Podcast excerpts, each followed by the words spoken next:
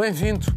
Crise na Venezuela faz recear a guerra civil, abrandamento económico, tensões comerciais, incertezas políticas marcam o encontro de Davos. Centro-direita espanhol vira ainda mais à direita. Está em um mundo sem muros. A Venezuela parece estar agora entre a guerra civil, o golpe de Estado, uma transição pacífica ou uma ditadura reforçada.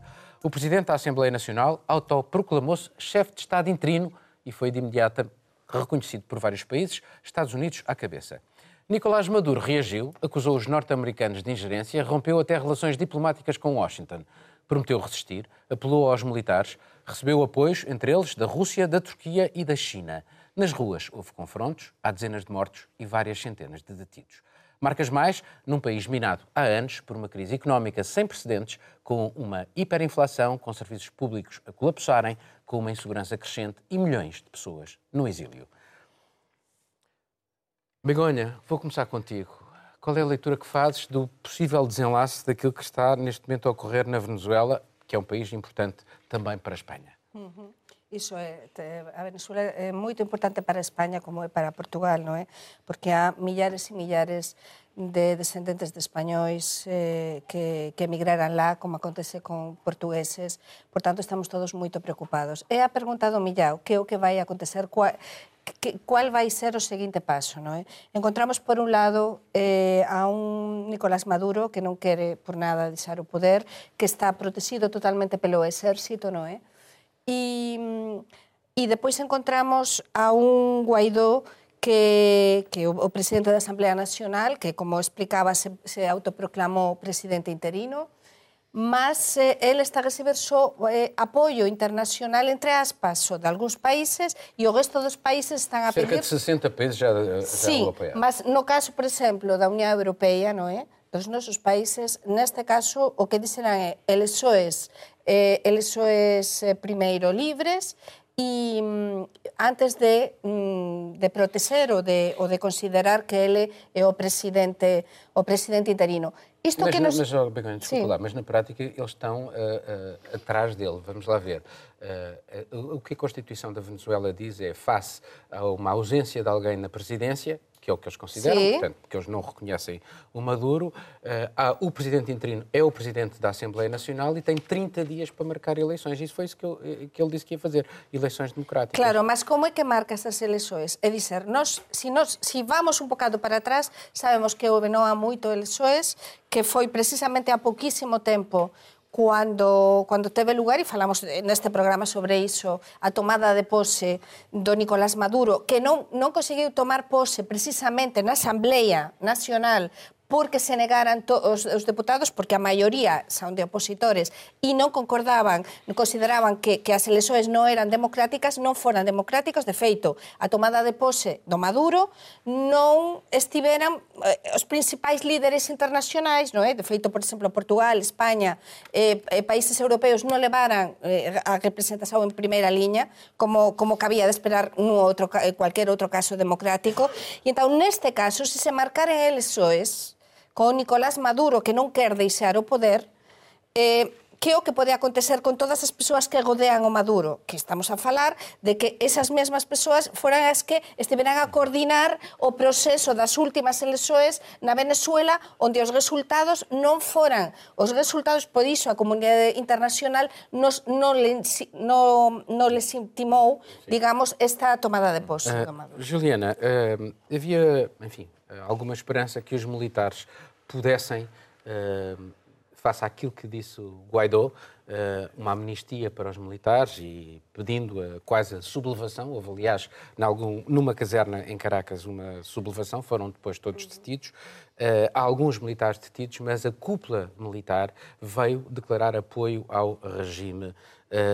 Eh, temos de ter em conta que a maioria, que a maioria não, eh, uma parte muito significativa do governo é constituída por militares. Nas empresas públicas que ainda não colapsaram, quem o dirige são militares. Eh, Os governadores regionais, há muitos militares, portanto, os militares dominam, digamos, a, política e Maduro parece apostar nos militares. Por outro lado, muitos deles estão, de forma direta ou indireta, ligados a vários tráficos tráfico de droga, tráfico de divisas, Corrupção diversa. corrupção diversa.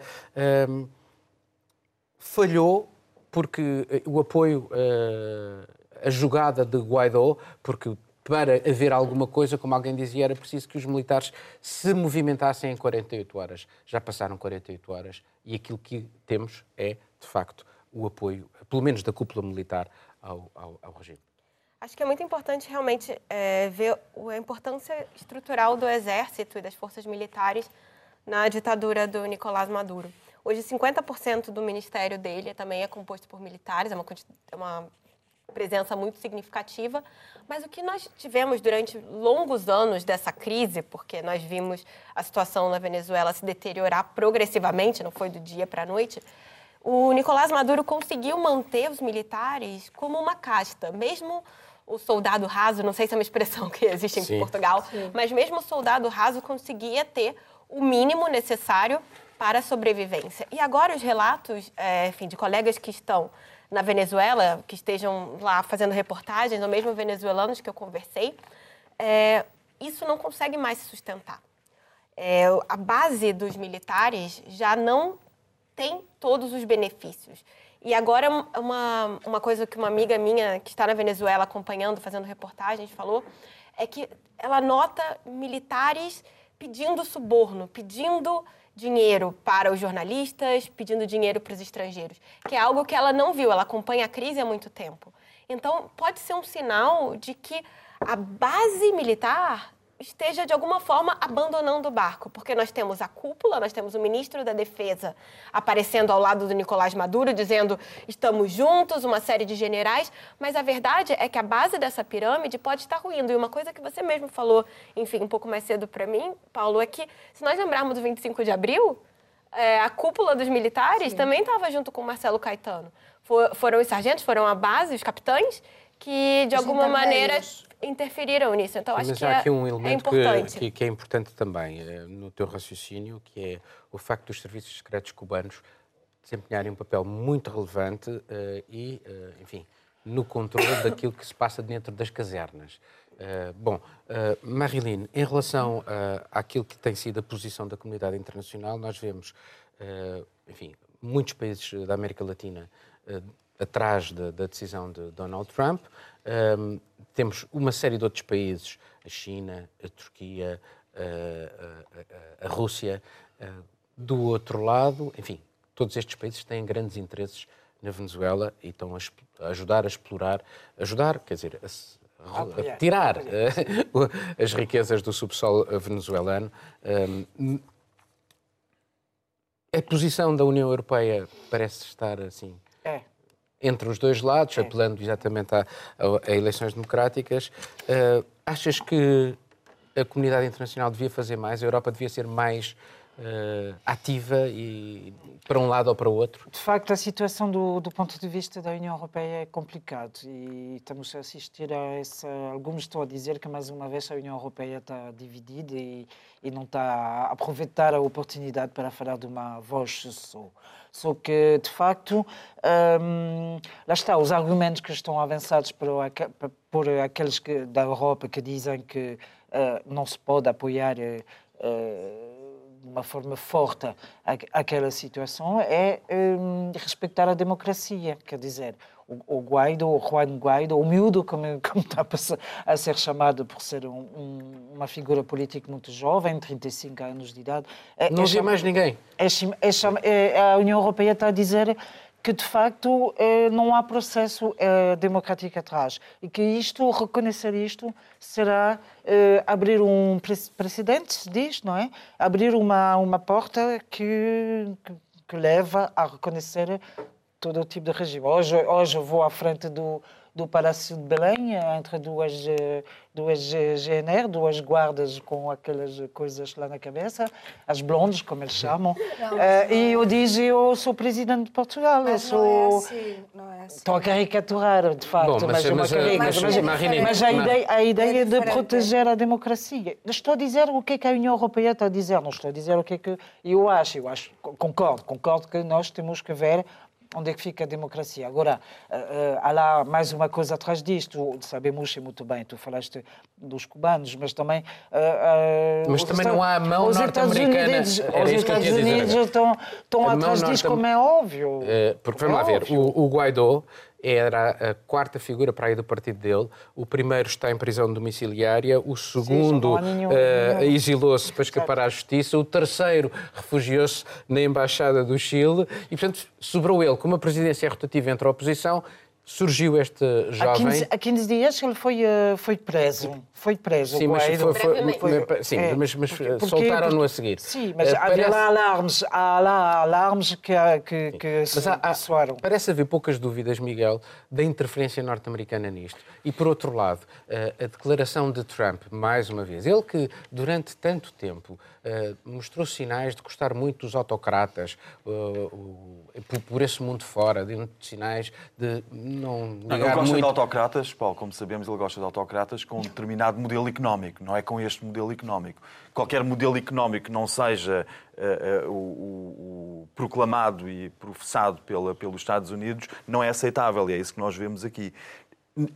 Maduro, enquanto presidente, é totalmente indefensável. A forma como ele agiu é totalmente indefensável. Ele criou, recordemos, criou uma Assembleia Constituinte seguindo os trâmites constitucionais. Por isso eu discordo um pouco da Begonha quando entra muito em tecnicidades para dizer porque as eleições e aqui e acolá e, e o Parlamento... Ele contornou a Assembleia Nacional criando uma Constituinte. Aqui, os aspectos formais são quase irrelevantes em toda esta situação. Mas ele esforçou-se ele esforçou-se por tentar cumprir formalmente uh, e contornar formalmente o Parlamento. De, de ele, perdeu, ele perdeu a maioria no Parlamento, Maduro perdeu a maioria no Parlamento e para contornar essa perda de maioria do Parlamento criou, desautorizou o Parlamento, convocou uma Assembleia Constituinte eh, que foi composta de umas eleições perfeitamente manipuladas por, eh, pelo regime de Maduro. Eh, aliás, eles têm um sistema eleitoral que é todo eletrónico, de maneira que tu consegues praticamente de forma instantânea os resultados que pretendes. Mas o facto é que houve uma certa tentativa de sempre manter uma legitimidade constitucional. Agora, o que nós temos é, de facto, John Bolton, Donald Trump, Mike Pompeo, a incentivar, a tentar fazer com que haja uma mudança de regime há muito tempo na Venezuela. Pelas mesmas razões, temos a Turquia, a China e a Rússia a, do outro lado, porque nós estamos perante o país, com as, não é demais repeti-lo, com as maiores reservas petrolíferas do planeta. E é isso que, que, que, é que toda a gente quer fazer eh, a longo prazo, quer se estabelecer. Agora, deixa-me só acabar aqui. Porque nós assistimos a um Parlamento que decreta uma coisa sobre, da qual eu nunca tinha ouvido falar, que é uma amnistia preventiva, uma amnistia preventiva para os militares que se venham a sublevar. Nós estamos, de facto, perante uma situação em que temos uma luta desenfreada pelo poder e não se vai decidir nas urnas. Não se vai... Discordo quando tu dizes que a União Europeia tem uma posição, foi por isso que a realização chamou-me aqui a atenção para não me debruçar sobre o telemóvel, mas eu estranhei o que tu estavas a dizer, porque eu tinha acabado de ler um ministro dos Negócios Estrangeiros alemão a dizer que Maduro não tem legitimidade democrática. Dos não tem legitimidade, também disse. Não tem legitimidade democrática, não foram eleições justas, portanto, está claramente a tomar partido pelo outro lado. Mas não reconheceram... Nem todos, nem todos de uma vez. Só um bocadinho. Só, Miguel, mas não reconheceram Guaidó Exatamente. como presidente. A, a, diferença é que uh, Donald Trump e uma série de, de, de, países da América Latina reconheceram imediatamente o Guaidó como presidente da Venezuela e a União Europeia não chegou. Certo, também tens a Bolívia, por exemplo, tens a Bolívia a dizer, tens a Bolívia a dizer que não queremos que não queremos que os países da América Latina voltem sistematicamente a ser o pátio das traseiras dos Estados Unidos, que é claramente para onde isto caminha. Só que desta vez, o que é novo aqui, deixa-me só recapitular, porque é só porque nós estamos a falar de estratégia de todo o planeta. Isto não é a Venezuela que está em causa. O que está em causa é, de facto, o confronto entre os interesses norte-americanos, que até agora nunca eram disputados na América Latina, porque eles punham e dispunham, e de repente temos uma coisa de facto nova que houve com Cuba, certo, quando foi a crise dos mísseis com Khrushchev e que tivemos à beira de uma terceira guerra mundial, mas foi na altura entre os Estados Unidos e a União Soviética e foi uma coisa que foi por um fio. Mas agora temos, de facto, na América Latina, com a Venezuela, a China que investiu muitos milhares de milhões no, na economia venezuelana e que não vai prescindir desse dinheiro, a Rússia também, eles não vão prescindir Olha, desses Miguel, investimentos Miguel. e os americanos sabem perfeitamente, Miguel, só para dizer, os americanos sabem perfeitamente que desta vez não estão a fazer a política, a seu belo prazer na América Latina Latina, porque há interesses económicos muito fortes da China e da Rússia. Não, e, é, e, é, natural que eles não queiram abrir mão daquilo que uh, foram uh, a quantidade indescritível de dinheiro que eles uh, deitaram para a Venezuela e que lhe permite, por exemplo, à República Popular da China ter milhares de barris de petróleo venezuelano por dia. Por exemplo, eles têm uma dívida a Venezuela tem uma dívida à República Popular da China de qualquer coisa como 25 mil milhões uh, de dólares. Pero, Sim. Mas, mas, eh, agora é a minha vez. Primeiro, quando a Marilyn estava, uh, vou, vou responder. A Marilyn ou o Miguel? Primeiro, Miguel, tiñamos saudades túas, eu tiña saudades desta forza así do teu raciocinio. Eh, acho que, que que libra moito ben eh este, pronto, Non, mas pasa lá esa parte da graxa, mas, Miguel. Mas non paso por un agasao, porque cando dices non entres en detalle e tal, tú tamén entras nos teus detalles, os teus detalles de Estados Unidos e tal. Mas ao que vamos?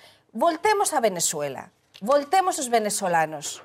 A persoas que están a morrer de fome, persoas que están a perder todo, Persoas que están agora a tentar todo por todo para tentar recuperar o regime democrático. E o que estaba a dizer a Maguilín, que eu percibín perfectamente o que explicaba, mas eh, eu gostaba de acrescentar que o problema, o problema aquí é que non, non é que un señor o Guaidó chegase e dixese na rúa eu quero ser o presidente interino, non, é o presidente da Asamblea Nacional.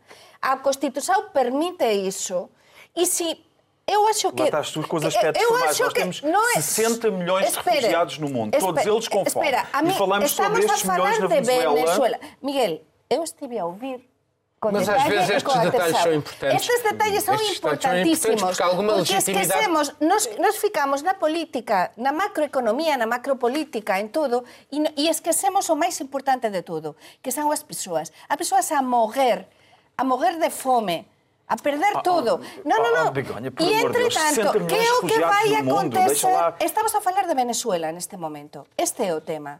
Miguel, non, non, e então, e o problema é, o é problema é, que da comunidade internacional. É a que é o que quería eu. E a Unión Europea, desculpen, vou terminar. A Unión Europea, a Unión Europea para min foi totalmente hipócrita e a Unión Europea, e de feito está a criticar muitísimo en España, por exemplo, ao goberno español, cousas que eu non estou a ouvir, por exemplo, en Portugal, criticar o goberno do, do Costa, até o Felipe González, o expresidente socialista Felipe González, está a dizer abertamente porque ele esteve moitas veces na Venezuela, e o Zapatero, tamén o expresidente Zapatero, están a dizer que, por favor, o governo espanhol reconheça a Guaidó. Eu estou com o Paulo só numa coisa, só para dizer, estou com o Paulo numa coisa. Temos que acabar, só para acabar esta frase, estou com o Paulo numa coisa, é que há uma grande hipocrisia da comunidade internacional, porque ninguém põe em causa a legitimidade democrática de Putin quando troca de posição com Medvedev e ninguém põe em causa a legitimidade democrática de Xi Jinping quando se proclama para sempre uh, de senhor e dono da China. Mas com a Venezuela, ninguém, ninguém faz questões. Só um minuto, desculpem lá, assim não dá. Uh, só um bocadinho. Vamos fechar este assunto. Vou dar a palavra à Marilyn. Sim, rapidamente. Eu acho que desviar em relação à China, à Rússia, não sei o quê. Para mim, é, neste momento, não é o mais importante. O mais importante é a atitude dos Estados Unidos. Nós estamos a assistir mais uma Sim. vez ao princípio de Monroe, que diz que, uh, que desde 1823 diz que os europeus não podem pôr o pé uh, nas Américas, de, de Alasca até Terra de Fogo, acho que se diz. Sim. O e, jardim dos Estados Unidos. Exatamente, que era as. Backyard que era o início do, do, do, dos, dos, países latino-americanos. E continua a ser essa mentalidade que, que, que, vale nos Estados Unidos. Os Estados Unidos não querem ver chegar mais marcha de venezuelanos, não querem, não querem perder a, a importância geopolítica, não querem perder, perder o, a, zona, a zona de livre, livre exchange, livre... Cinco trocas comerciais. Trocas comerciais, pronto. Há, há um papel ali muito importante que está a ser jogado Muito bem. Uh, Juliana, para, para fecharmos este assunto. Como latino-americana, como alguém de um país que faz fronteira com a Venezuela, eu acho que eu discordo de muitas coisas aqui, mas enfim. Só uma das coisas é que, Miguel, a América Latina não foi uma prioridade para os Estados Unidos há muito tempo. Há muito tempo é, eles deixaram a China, inclusive, brincar ali, porque os Estados Unidos se focaram totalmente no Médio Oriente. E aí nós temos um outro exemplo do Médio Oriente para a questão da Venezuela. Se nós lembrarmos na Primavera Árabe, no início da questão da Síria, uma série de países do Ocidente se apressou a reconhecer um governo alternativo ao de Bashar al-Assad, que foi uma junta que se mostrou incapaz de governar. Exato. que não teve legitimidade, apesar de ter uma série de reconhecimentos internacionais. E por que não? Aí nós temos a Rússia, de novo. A Rússia patrocinou, de alguma forma, o governo do Assad se manter no poder e voltou a ter legitimidade. Então é muito apressado dizer que uma série de reconhecimentos internacionais, inclusive o Brasil foi dos primeiros países a reconhecer o Guaidó como presidente da Venezuela, acho que isso só mostra que nós estamos de novo, aí eu vou concordar com você, entre a questão Estados Unidos e Rússia. Mas no, nesse caso, a, os Estados Unidos deixaram a América Latina correr solta nas mãos de qualquer outro. E agora, por isso é que a situação é nova. E agora, agora. eles estão É uma espécie de nova atrás. guerra fria. Exato. Muito bem, vamos passar agora para outro tema, Begonha. Os ricos estão cada vez mais ricos. Apesar disso, a Cimeira de Davos, na Suíça, o grande circo onde o poder político, financeiro e económico se junta anualmente, decorreu num clima de desconfiança. E não foi só pela ausência de grandes figuras como Emmanuel Macron, Donald Trump ou Theresa May. Foi também pela quantidade de incertezas a parar no projeto de globalização que parece agora esbarrar no aumento das desigualdades e no crescimento do populismo. A somar a isso, tensões comerciais incertezas políticas. Seja pelo Brexit, pela luta dos coletes amarelos, pela guerra comercial entre os Estados Unidos e a China, são muitas as sombras neste momento no horizonte. Muito bem. Marilyn, uh, o relatório da Oxfam uh, foi lançado e uh, tinha, digamos, este dado que é 26 pessoas, os mais ricos do mundo, têm tanto, tanta riqueza quanto a metade da humanidade mais pobre.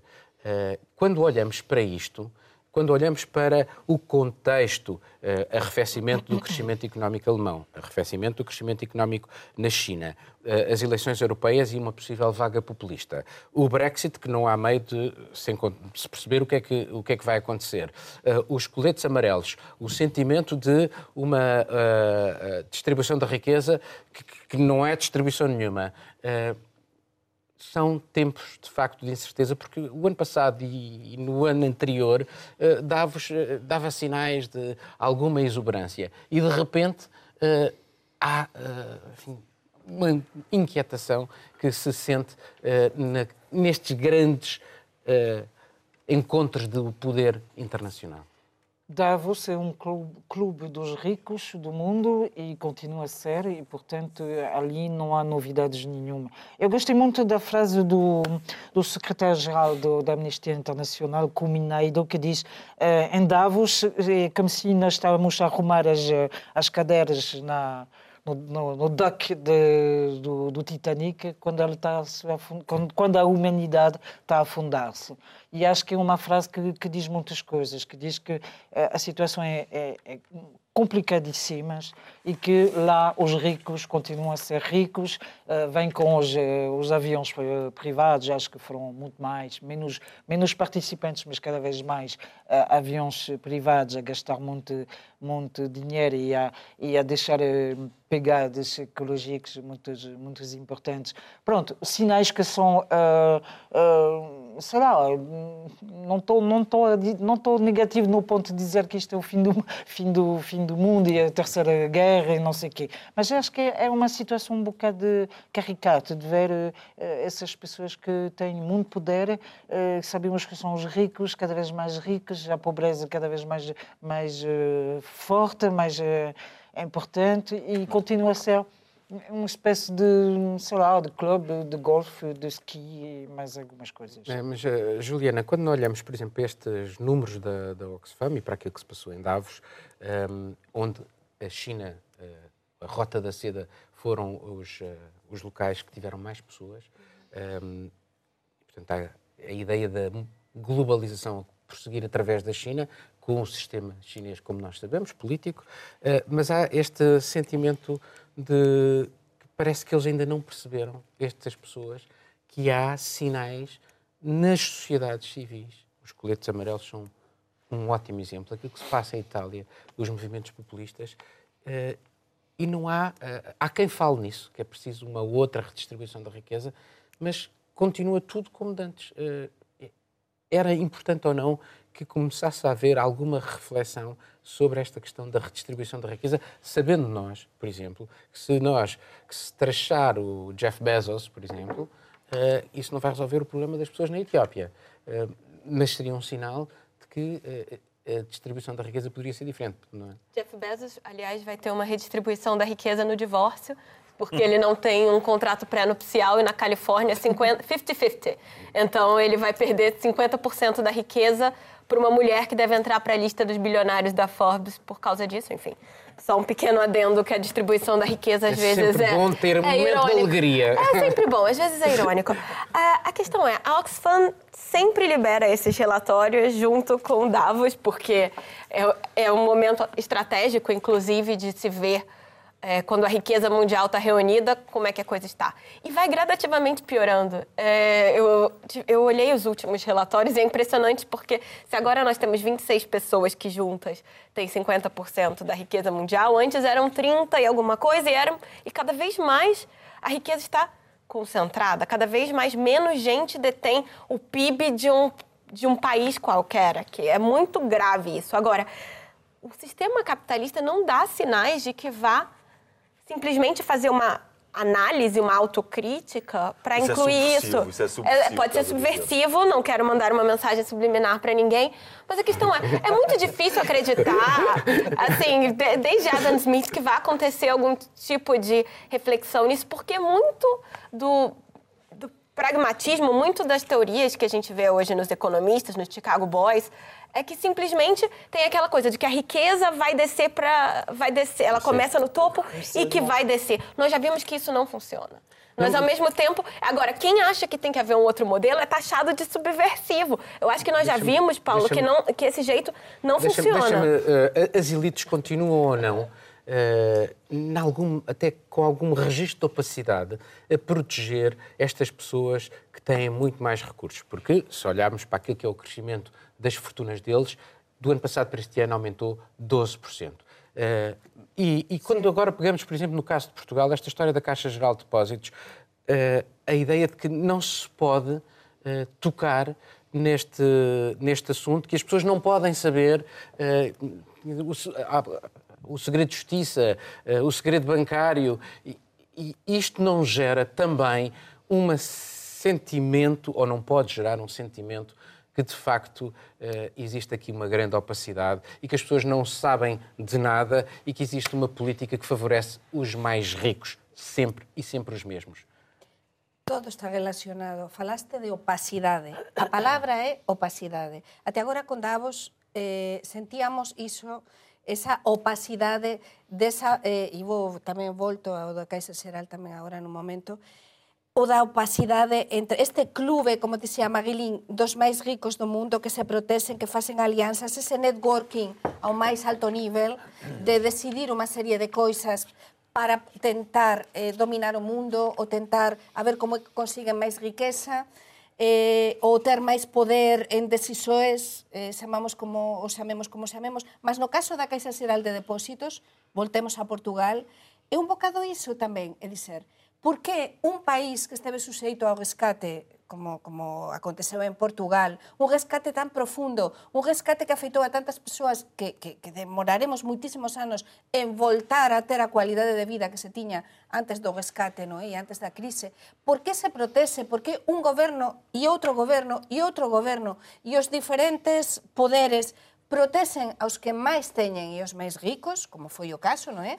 Millonarios, coñecidos, sairán estes días, non quero citar nomes, esas persoas se lles consideran créditos con risco, quando unha persoa normal... Mas fala-se de imparidades. Imparidades sí, significa sí, que esse dinheiro nunca vai ser pago. Sí, que, que nunca vai ser pago, mas unha persoa normal de clase media, non é?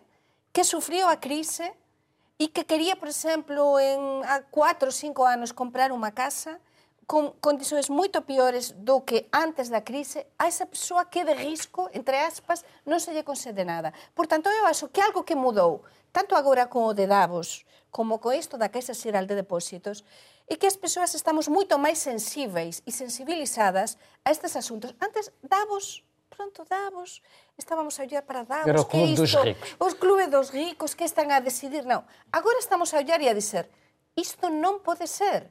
Estas persoas que teñen toda a riqueza e o resto das persoas vivemos en democracia ou en que regime vivemos? Non todos somos iguais. Miguel, achas que uh, uma das soluções, porque alguma coisa vai ter que mudar mais tarde ou mais cedo, quase de certeza absoluta, uh, uma maior transparência, porque, repara, eh, a lista dos devedores ao fisco é uma ideia que foi implementada, depois Passos Coelho suspendeu-a, voltou. Portanto, nós conseguimos saber aqui quem é que deve dinheiro ao fisco. Mas nestes casos, neste caso, uh, que também tem a ver com. é um banco público, é dinheiro público, uh, mais de 5 mil milhões, que entrou para ali e as pessoas não têm direito, nem sequer os deputados tinham direito a saber com o argumento do segredo de justiça, com o argumento do, do segredo bancário. Não achas que isto depois pode ter consequências?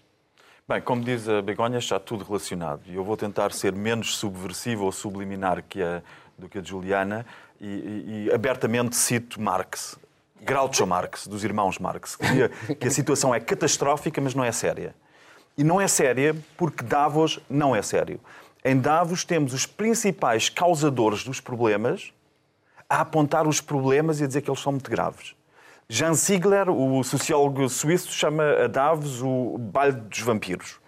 É, é um exagero até ao momento em que olhamos para aquilo que esses apontados pelo relatório Oxfam, que são os bilionários do mundo, entretanto vão em 1.200 bilionários uh, uh, que têm toda essa riqueza, e nos Estados Unidos esses bilionários resolveram há meia dúzia de anos fazer o Pledge to Give, a promessa de dar.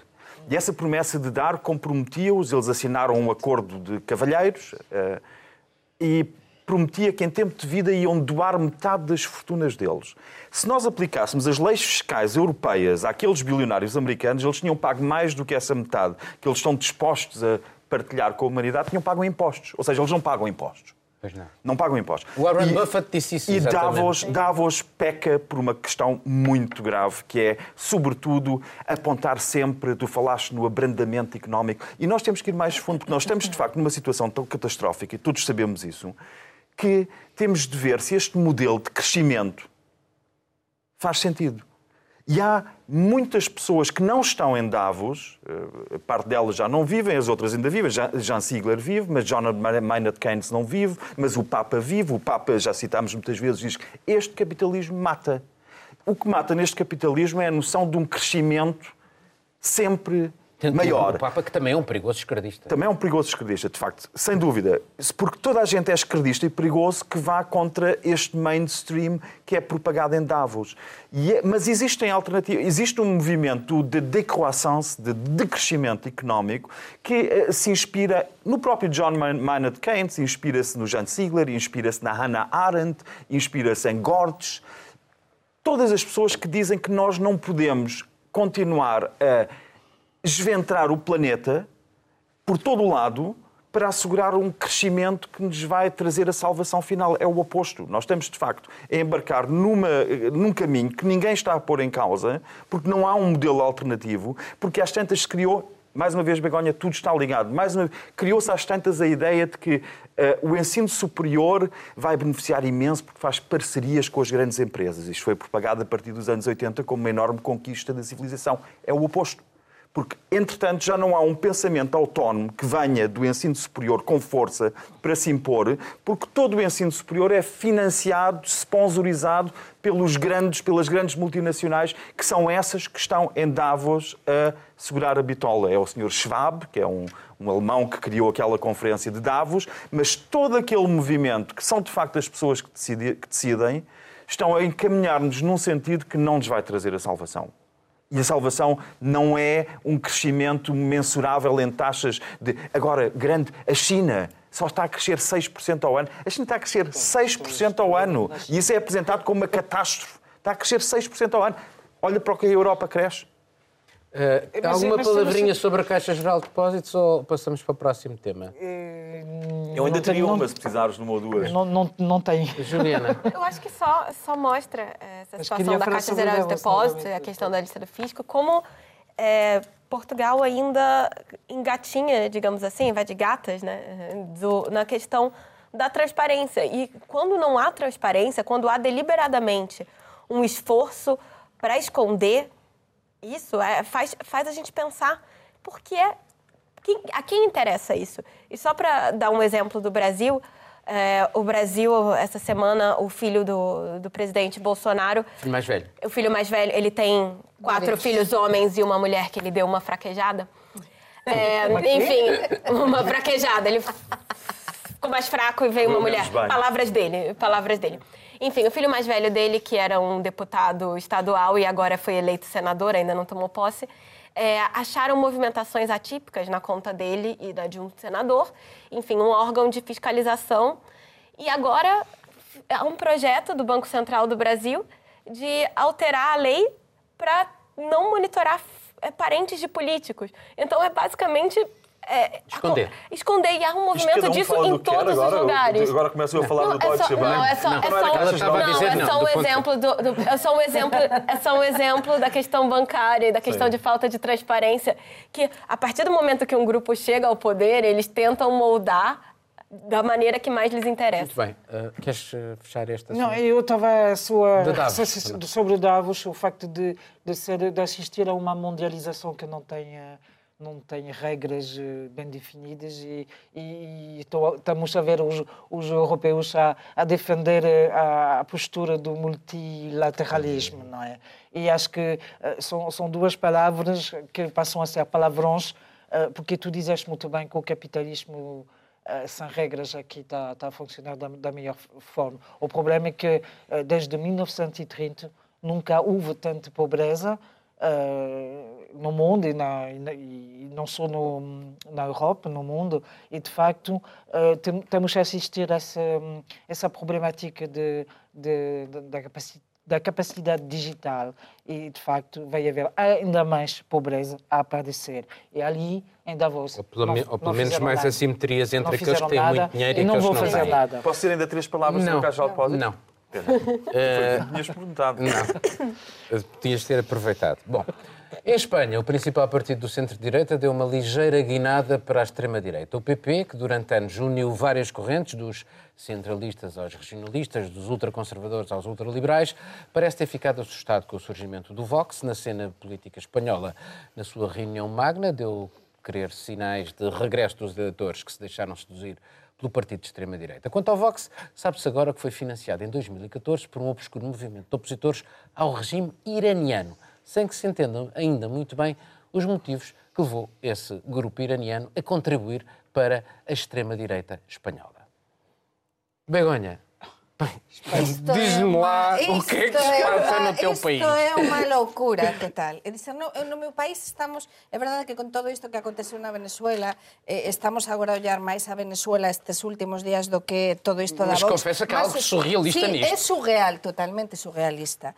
Ollemos para onde ollemos. Primeiro, encontramos, isto da Vox é verdade que foi como unha bomba, non é? Cando se, se fez público e o coñecemos en España, non é? Pero non é o país. Sí.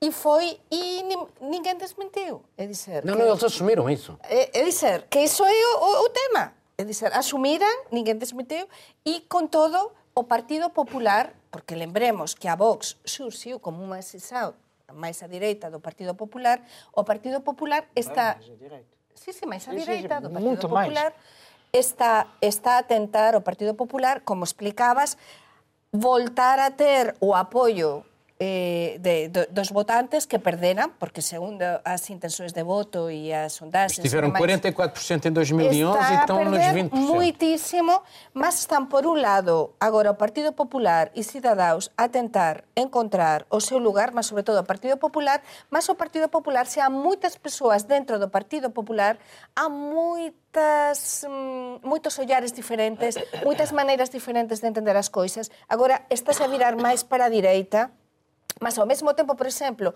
o presidente de, da Xunta de, da Xunta de Andalucía, que tomou pose há uns días, era un apoiante de Soraya Sáez de Santa María e era máis para o centro. Por tanto, o Partido Popular aínda non encontrou moito ben o seu lugar, aínda os votantes... Faz sentido esta viragem à direita?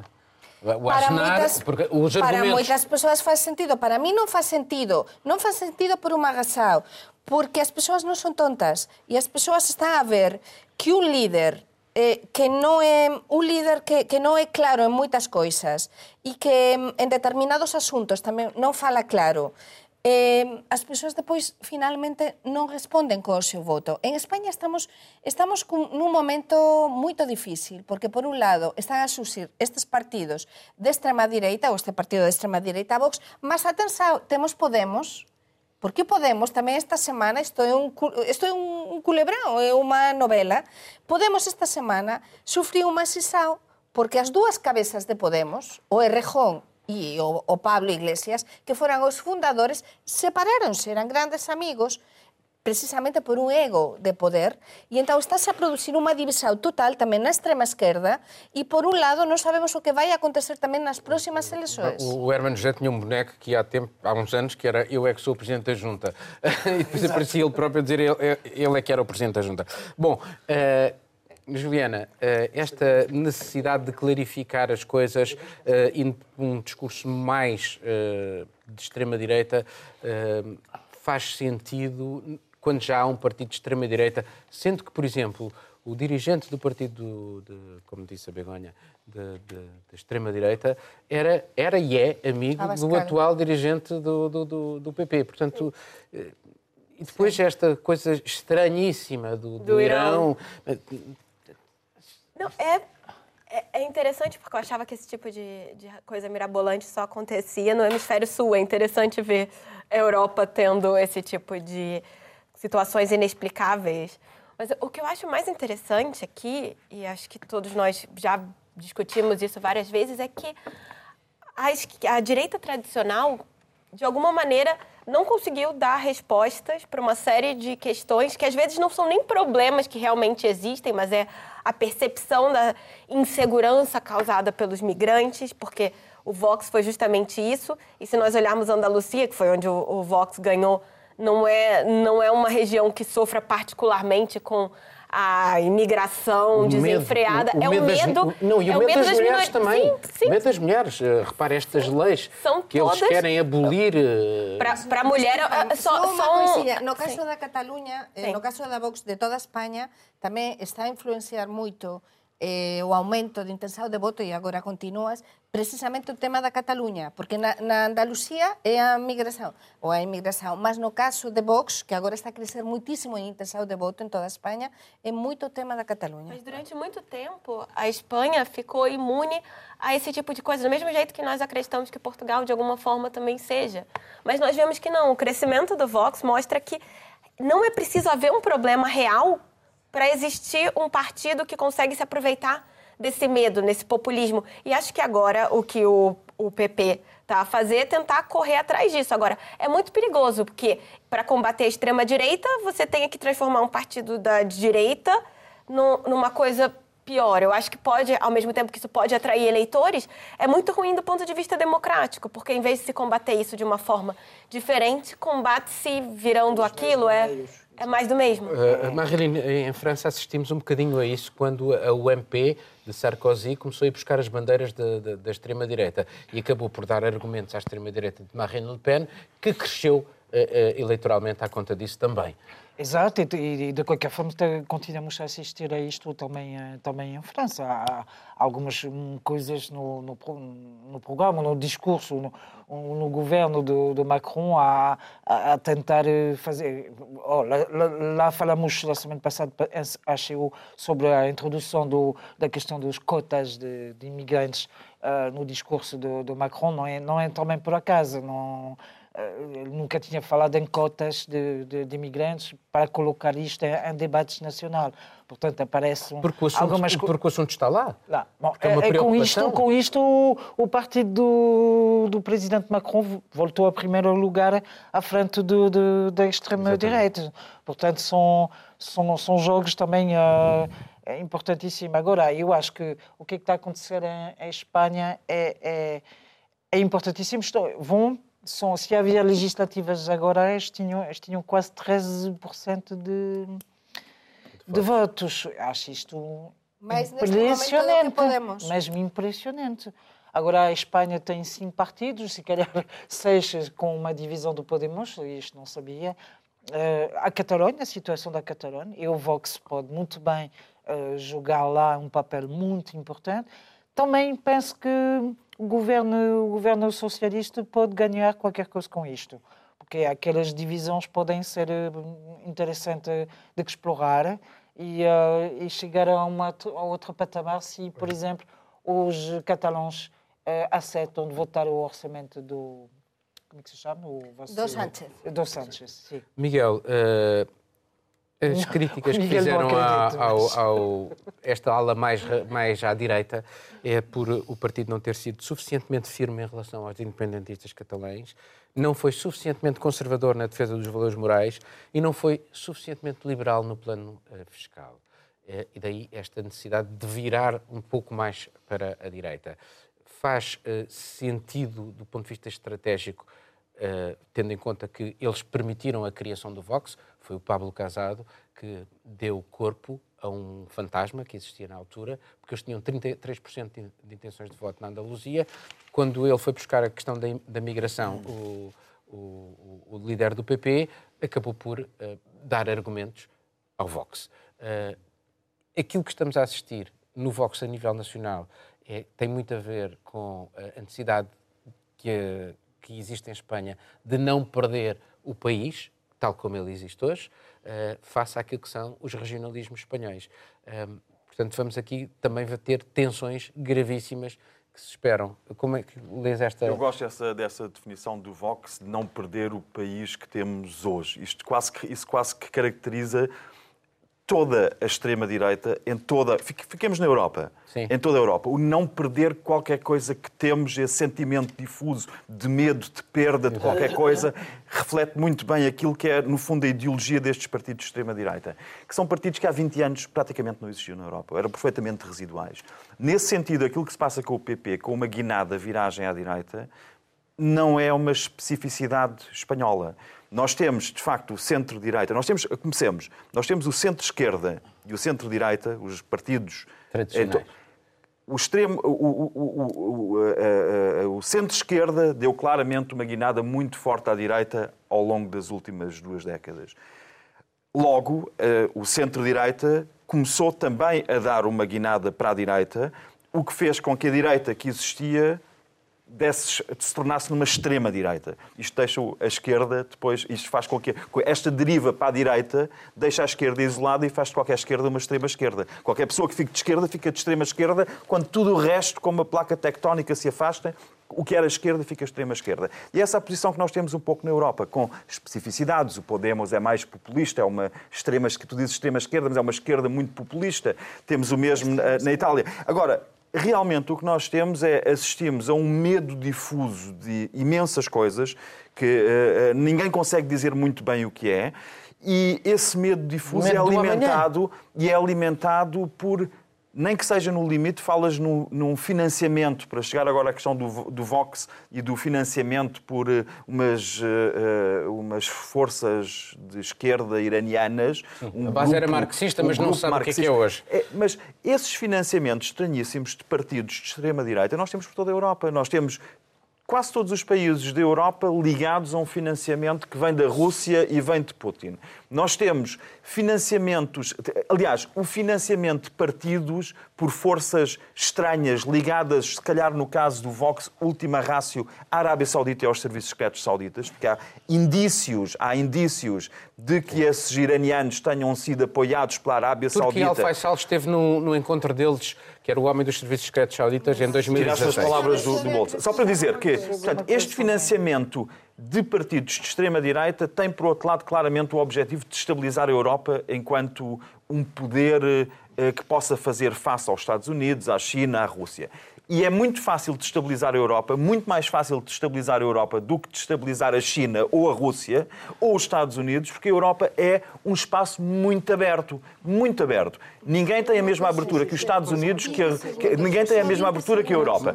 E o que nós estamos a ver é estamos a ver uma destabilização sistemática da Europa através de partidos, através de financiamento.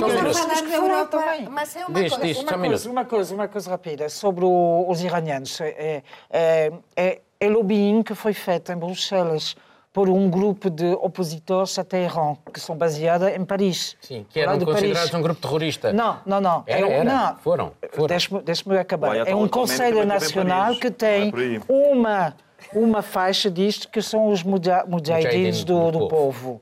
E uh, fizeram uh, o Conselho Nacional de Resistência, baseado em Paris, fez lobbying em Bruxelas para obter que este uh, braço armado, essa, esses marxistas, mas militares, não sejam considerados como terroristas. E obtiveram este estatuto.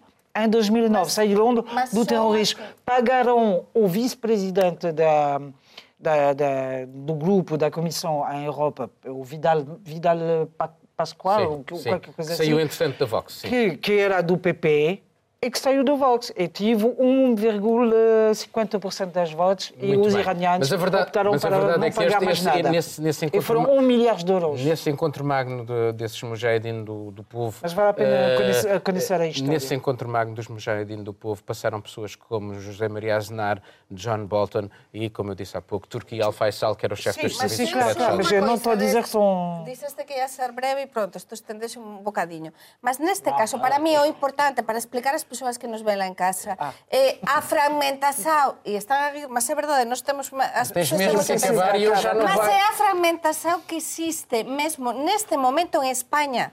No é, eu non concordo contigo no que dicías que o Partido Socialista Español, eh, Obrero Español, vai ser beneficiado por todo isto. Non vai ser beneficiado porque así, as intencións de voto están divididísimas. Oh, por un lado, Podemos... Espera, eso terminar. Podemos e, e a Vox están máis ou menos iguais en intenções de voto, están moito perto o Partido Popular e o Partido Socialista e Cidadaos lá no meio. Portanto, a fragmentação é Begonha, muito obrigado. Uh, hoje nem sequer vou fazer aquela roda por eles e assim terminamos mais este programa. Regressamos dentro de uma semana na RTP Internacional, na RTP3. Tenha uma boa semana.